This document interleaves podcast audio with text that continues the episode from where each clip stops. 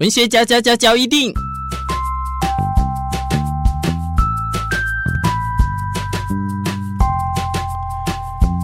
欢迎收听文学交一定。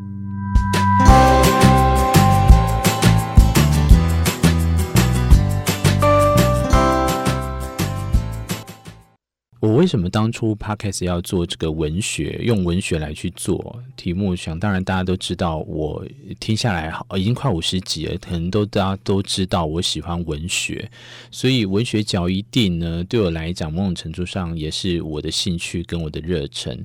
今天我再邀请四 B 继续来跟大家分享。我突然想到，你知道吗？哎，你刚睡醒吗？那个声音，你真的很无聊。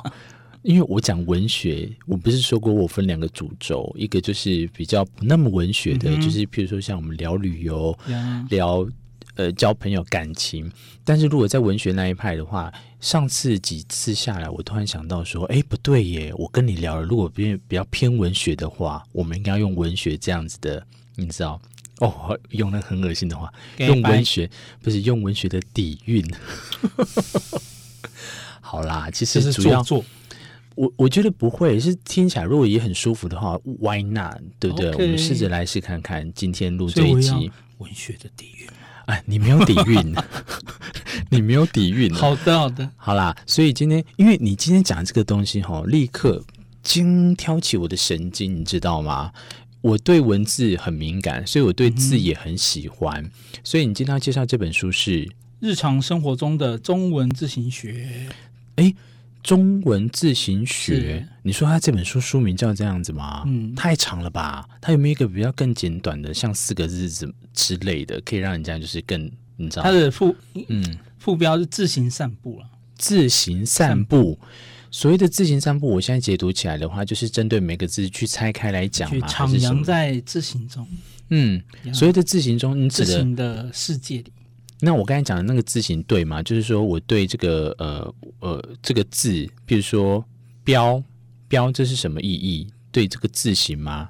意思是这个吗？还是是是是嗯标像标楷体、新细明体的那种字形？哦，哎，这个突然让我想到，你有没有发现我们台湾人，嗯，尤其是在做报告的时候，对，很喜欢用的一个字体叫做标楷体，很怪新细明体，对。乃至于当我们在做 PPT 的时候，嗯、你会发现 PPT 也是都会用标楷体重点预设的就是标楷体啊，预设是标楷体吗？或新细明啊？可是大家就是这两个在面转换的。对对，所以今天你说透过这本书，他就告诉大家有任何的字形字体可以去延伸。我觉得这本书很有趣的，就是他把我们大家我们平常每天都一定会。接触到的一件事情，嗯，可是我们却没有想到说，它其实哦，它背后里面的故事有这么多，对吧？像即便是标楷体啊，嗯，它怎么样发展起来的啊？它的发展历程是哪一些啊？对不起，容我这种读文书人哈.就是这种东西需要来好好去追溯它的历史，是不是？因为如果你不知道它背后所代表的它的发展过程啊，嗯、其实你就是把它当成一个简单的，就是我们每天在看的的字形而已啊。所以有趣的也是在这边，对不对？告诉我们一下这里面有趣的内容是什么？它发展在哪里啊？嗯、然后，好像我觉得它有很有趣一点，就是他他有说，他其实台湾人非常喜欢标楷体。嗯哼，嗯就是在台湾的那个街上啊，你看到很多哦书法字形的那些扛棒的时候，嗯，嗯通常使用都标楷体啊。嗯、然后他另外一讲啊，就是其他地方就的选择就会不太一样。这所谓的平常出外旅游的时候，其实都不会注意到这些。就像你所谓的其他地方指的是就是国外吗？对，像日本啊，嗯、像日本就很喜欢用那种日本的书法字体，嗯、那个感觉就会跟台湾的很不一样。日本应该没有标楷体呀、啊？对，没有，他们跟他们用的那种是比较饱满的，嗯、因为刊亭流。哦、嗯，有点像，就类似那种字体，那种用不一样。哦、对对对，看停留。像它里面书里面来讲，他说香港人很喜欢用那种呃魏碑体，魏碑体，魏朝的魏，魏晋南北朝的魏魏，然后碑那个墓碑的碑，嗯，就是比标楷体，我觉得是稍微比较硬一点，然后比较又更书法一点。嗯、你没讲的话，我们还真不知道。所以他书里面有各个的一些呃国外。跟我们本国的这种，主要还是以台湾的为主啊。他当然就是稍微提了一下，然后再讲说哦，标楷体的发展的过程是哪一些。好，所以可不可以跟大家分享里面哪一些就是让你觉得很有趣的地方？对，因为像这本书啊，一刚刚开始去看它的书名，大家肯定以为是专门给那些设计的人去看的。我想也是，对啊。可是我觉得里面讲了非常多，就是我们在使用一个字体的时候，它需要需要知道的一些要要点啊。或是什么样的字体适合用在什么样的状态、这样形态之下？嗯，啊，像对于一般人来说，你可能每哦，像我们每个人可能都需要从从小到大，可能都会做很多报告，嗯，做很多 PPT 啊，对啊，这时候字体选择就会对于我们阅读的那个，对一般就是听看者，嗯，就是听听者来说，就是非常重要的一件事情。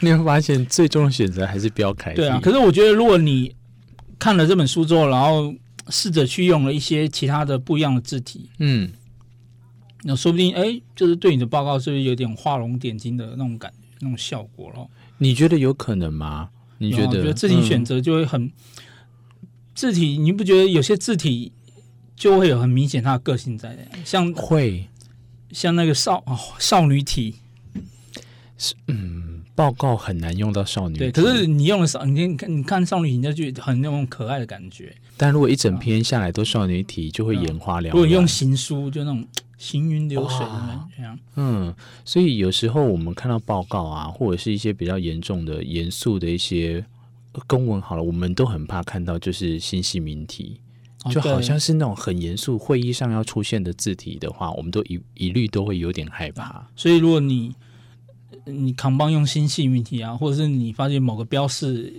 用了新细明体，哎，这样在讲我们的桃园机场。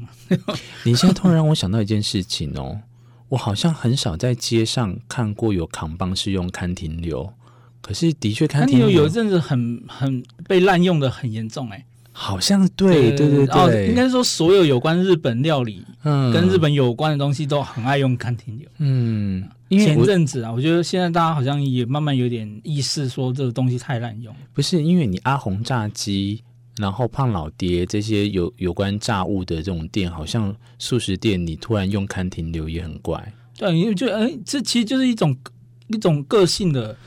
你看，你像看第九，人家看到它就有点日本的感觉。嗯，啊，看标开体，就是说按照他书里面的人的那个作者讲了，标开体其实就是一个很台湾的字体，台湾人非常喜欢用。嗯哦，我觉得就是尤其啦，就是嗯，我觉得哦，就政府单位的人都特别特别都建议各位都要去买这本书来看，因为他前面开宗明义就讲了，他我我提一下他标题啊，桃园机场指标的大问题，嗯、新细明体用错了地方。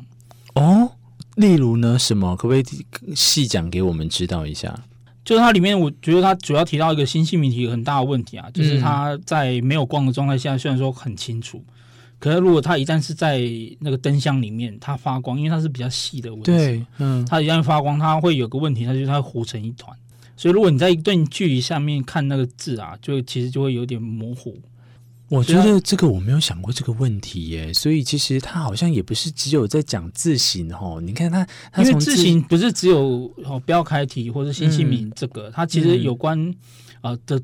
字文字的粗细啊的选用啊，间距、嗯、的用选用啊，嗯，这些内容它其实里面都有提到啊，嗯，就是什么样的间距，什么样的粗细，适用在什么样的情境之下，所以氛围很重要。嗯、你看，你如果今天开一个日本的料理店，然后你真的用一个很，我我不知道篆体还是说未被黑体，对，会不会可能就好像就是走进那个，就没有那种感觉。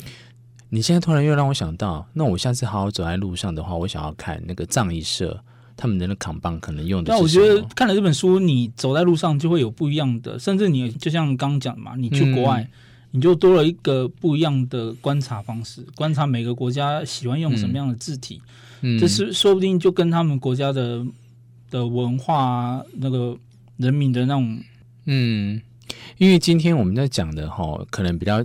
圈限在我们的这个华人世界，因为我突然想到，有我有留意，我去泰泰国的话，但是我看到那个字，我真的我也分不出它当地的什么字体。可是像我们很我们我们很最熟悉的就是英文字罗马字体，英文的字体。嗯哼，其实那个字形也非常这部分也有很多纪录片在讲这个东西啊。嗯哼，啊、其实那些字体虽然说只有二十六个英文字母啊，可是它每个字体所呈现出来的那个的历史啊，也是非常的重的。也就是说，都有不同的演变之后呢，嗯、到现在惯用最多人使用的。但这当中也请大家不要忽略，就是除了这些最常使用的之外，你可能像是你看提得很好，尤其公务人员他们在使用的时候，也可以更加了解说你在某个。呃，地区、嗯、某个情境之下，对，你要使用什么，你可能就可以沿用在这本书里面。什么都标楷体，什么都新细明体。对，我觉得用这个字体的去可以反映出那个氛围的话，也是一个很重要的事情。现在哦，好像这个当下大家都喜欢的都是求那个氛围，氛围很重要。嗯、尤其就像你刚才讲的，桃园机场哎，我们国家的门面刚进来的话，如果让大家看的是很赏心悦目的话，其实、嗯、标识都很清楚，大家都知道怎么，这几根字形也是有非常大的关系。我的确，我不想要进去一家从扛棒到菜单全部都是看停留的，这会让我很有那种 就是等一下是怎样，就是要开干架的那种感觉了。这样，哎，健身房倒是可以用看停留，我觉得有没有？就是有那种很。